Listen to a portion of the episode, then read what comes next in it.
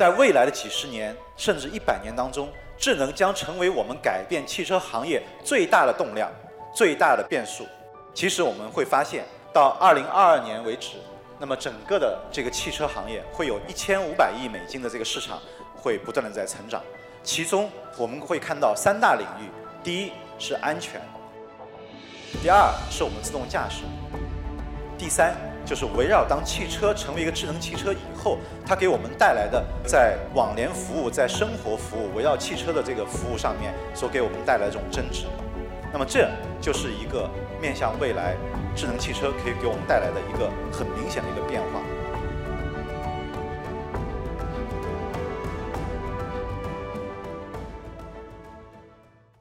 我们可以回想一下一百多年汽车行业的变化，围绕哪几个关键词？三个关键词：第一，动力；第二，安全；第三，舒适。所有一百二十年当中车型的迭代。汽车技术的进化都是围绕这三个词，但是从二零一八年开始上市的车当中就多了一个关键词——智能。在未来的几十年甚至一百年当中，智能将成为我们改变汽车行业最大的动量、最大的变数。这就是我们把今年称为中国汽车行业基点年的这样的一个原因。我们可以看一下。在过去的十年当中，在座每一位人的生活受了一个技术变化，发生了巨大的一个一个改变，就是什么？就是智能手机的出现。大家可以想想，十年以前大家用的手机什么样子？那么今天我们把十年前的诺基亚手机、摩托罗拉手机称为叫功能手机，一字之差，从功能到智能。功能手机就意味着我们每个人的手机，你买来的那一刻，它有哪些功能？你用了它两年、三年，甚至五年以后，那些功能还是那些功能。像今天我们很多女孩子啊喜欢用自拍，但是我们可以想想，十年前的手机，你买来的时候，它的拍照功能是什么样的？你完全没有任何的选择。如果你觉得你的手机不能把你拍得更瘦、更高、更漂亮的时候，你唯一的选择就是把手机扔掉，重新换一个机器。所以它的所有的功能都是固化在你手机里面的。但今天我们智能手机就发生了非常非常大的本质性的变化。它核心就是在于，哎，我们的硬件虽然买来的时候是固定不变的，但是我们的软件在不断的升级。如果你不想用 iPhone 自带的软件的时候呢，哎，你还有其他的选择，你可以用其他的各种各样的 APP，能够让你拍照变得更漂亮。甚至在功能手机时代，我们的摄像头它唯一的用途就是用来拍照。但今天智能手机时代，摄像头它除了拍照以外，还可以做很多很多的事情。它可以扫二维码、扫人脸、扫名片，甚至可以玩 AR 游戏、玩直播、做抖音等等等等。那么，当今天这个整个的形态在发生变化的时候，我们就发现，功能手机时代，我们每一个手机，你买了同样手机，它是千篇一律的。但今天智能手机时代，我们如果买了同样手机，随着你安装软件不一样，我相信在座各位，即使我们所有人都买华为的某一款手机，但是过了一天以后，我们的手机就一定都是个性化的。所以，从共性化的需求只满足共性化需求，到满足人个性化的需求，这就是我们从功能手机时代到智能手机时代给我们带来巨大的变化。那么回过头来看，我们今天汽车又什么样子呢？我们今天汽车，即使你有你非常有钱，你去买辆劳斯莱斯，你去买辆迈巴赫，对不起，过了五年，过了七年，你的劳斯莱斯、你的迈巴赫还是跟五年前、七年前是一模一样的，而且所有的迈巴赫的车主，他所享用的功能也是一样的。所以我们今天把所有车，我们都称为叫功能汽车。智能汽车核心就在于，我们过去通常会讲，我这辆车。有已经有了远程可以开空调的功能，我的这辆车已经可以在线的去升级我的音乐服务，在线的升级我的地那个地图服务。那么这是不是就是我们的智能呢？其实我们认为这仅仅称为叫伪智能，它是一个非常初级的。那么在未来就应该是用真的智能干掉伪智能时代。呃，在中国，我们的这个国家其实呃，从宏观战略和一个大的调控的这个角度上来讲的话呢，啊，其实做得非常好的。那么我们也可以看到中国这个建成智能汽车强国的这样的蓝图。那么在过去的一百多年当中，啊，汽车的发展它主要是围绕着引擎、围绕着这个变速箱等等这样的一些机械部分来去进行的。但是在未来几十年当中，其实基本上围绕着电气的部分和软件部分会来形成我们的这个技术的变革。那么在这种情况下，中国其实具备非常深的条件来去突破。我们我们不叫弯道超车，而称为叫换道超车。在二零三五年，中国可以成为智能汽车的强国。那么我想，这个是我们整个行业要去面向的这样一个目标。那我们也同时来看一下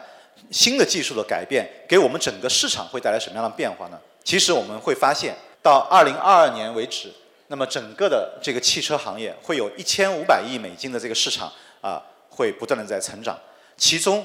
我们会看到三大领域：第一是安全，第二是我们自动驾驶，第三就是围绕当汽车成为一个智能汽车以后，它给我们带来的这个在网联服务、在生活服务、围绕汽车的这个服务上面所给我们带来这种增值。那么这就是一个面向未来智能汽车可以给我们看带来的一个很明显的一个一个变化。其实。在今天，智能化给汽车它带来的不是一个量变，而是一个质变。因为智能汽车跟传统汽车相比起来，它已经不再是一个同一个物种，而是一个新的物种了。但是汽车有哪些可以去改变呢？其实我们也知道，汽车上面啊，就像我们的手机一样，上面有非常非常多的传感器，也有非常多的这样一些，比如说像车窗、座椅等等这种。可以去动的这样一些设备，那么在过去呢，我们任何一个功能，它从软件的层面上，从硬件层面上，它是不会去改变的。但是今天我们可以看看到，我们的智能电动汽车可以根据用户不同的诉求，可以给它带来不同的功能。像以前的我们过去车是没有用户的概念的，但是我们今天的车就有了用户的概念。当你上车的时候，它可以识别谁在车上，那么它就会把你。跟你相关联的那些参数，比如说像我的座椅的位置，我喜欢听的音乐等等等等，哪怕你原来从来没有开过这辆车，我们可以从云端下发下来，一切都是你熟悉的环境，一切都是理所应该的。过去的功能汽车就像我们进到一个餐馆，我能够点的菜都是这个菜单上已经有的，但是未来的智能汽车就像我们进到了一个超市，进到了像盒马先生一样。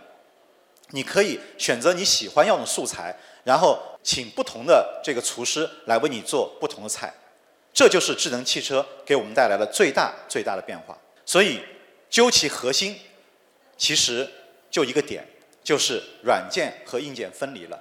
已经不用去关心它是否具备了什么倒车影像啊，是否具备了什么这个上下车的这种呃座椅的这种舒适调节啊等这种功能，因为你知道。所有东西都是可以靠软件去改变的，但是前提就必须是你具备了这样一种能力。那么，所有汽车既然要发生这样的变化的话呢，其实它背后的架构也在发生变化。所以我们有车上的以太网，就像我们过去看过武侠小说的朋友都知道，我们要成为武林高手，你必须打通任督二脉一样。过去的汽车是没有把脉络打通的，但今天我们汽车就已经打通了任督二脉，从而使它具备了。我想学少林，我就能够成为少林高手；想学武当，我就能够成为武当高手的这样的一个境界。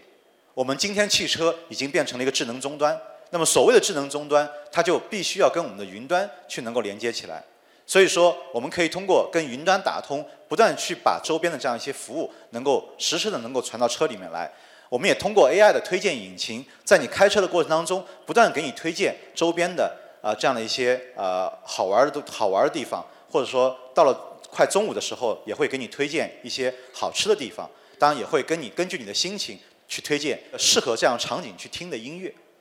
但是我们也具备了一定的这种跟呃像这个自动驾驶的能力，然后也具备了跟这个基础设施对话的能力。所以通过这样的方式，我们认为未来当车进到了一个新全部都智能汽车的情况下，自然而然我们的整个智慧交通、我们的智慧城市也就自然而然形成了。所以我们也知道，在今天我们经常会讲城市大脑，在讲交通大脑。那么这些数据是从哪来呢？其实，当过去我们的手机它不能向网上去传送数据的时候，其实我们今天讲所有的算法，今天讲所有大数据都是空的。但是当我们每辆车都成为智能汽车的时候，我们才有可能说我们的这个智慧交通啊这些数据来源才能够真正的去实现，才能够形成我们未来智慧城市的这样一个最基本的基础。那么同时，我们也知道，买的车是一辆智能汽车的时候，我们呢也会让商业模式发生变化，让我们用户的服务发生了一个本质的变化。我们也知道，今天用户的很多痛点是在于你信息的不对称。你去修车的时候，你的车可能只需要两百块钱就可以修，但是往往很多奸商会告诉你说你要换这个，你要换那个，结果修下来花两千块钱。那么对于一辆智能汽车来讲，其实我们就把一个公开和透明变成了一个一个现实。从经销商的角度来讲也好，从用户角度来讲也好，当信息是透明的时候，你会发现你就不会再去受到这个经销商的欺骗，或者是受到我们服务商的这种欺骗了。那么从营销的这个角度上来讲的话呢，其实也会发生非常大的变化。今天我们在讲四 S 店是我们卖车的主要的渠道，那么我们在过去四 S 店是不讲平效的。但是今天我们把整个四 S 店的这种商业模式，按照售前、售中和售后进行了解构，并进行了重构。那么在这种情况下，其实我们就使得我们在售前和售中和售后每一个环节都可以去讲究平效的概念和讲究效率的概念。那么在这种情况下，也使得我们的用户体验发生了变化。因为你过去只靠一个点是很难满足我在购车之前的用户的需求和购车以后用户的需求，他们的需求是完全不一样的。那么通过这种分离，通过这种重构，才能够真正的使得用户在不同的阶段啊，他的需求能够极大的被满足。